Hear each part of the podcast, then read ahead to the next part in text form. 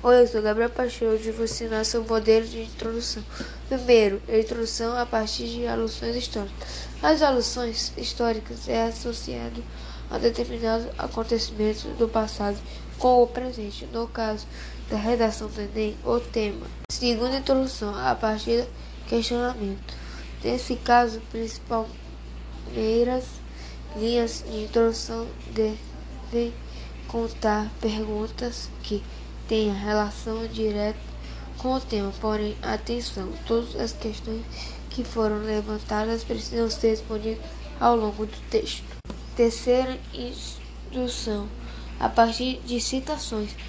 A intenção da redação é desenvolvida a partir de situações diretas ao indireta de uma figura importante da sociedade.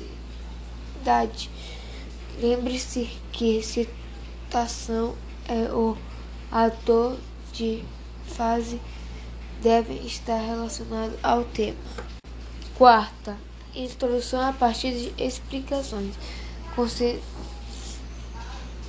No construção de indução a partir de exemplos. Geralmente, o ponto de partida é um referência da dados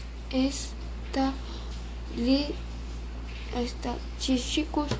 Fique atento em oferecer informações comprovadas depois de fazer a afirmação sobre o assunto, assim seu posicionamento,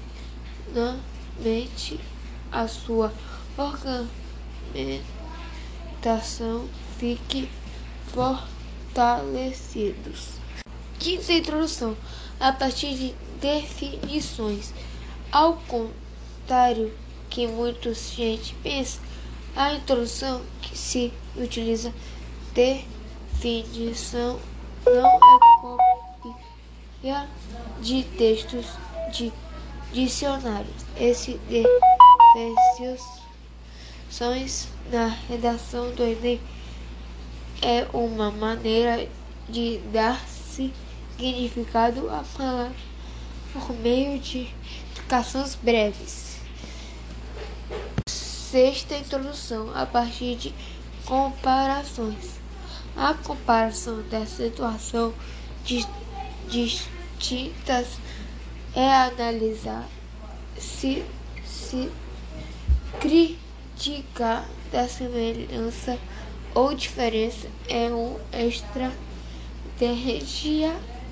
de introdução bem comum.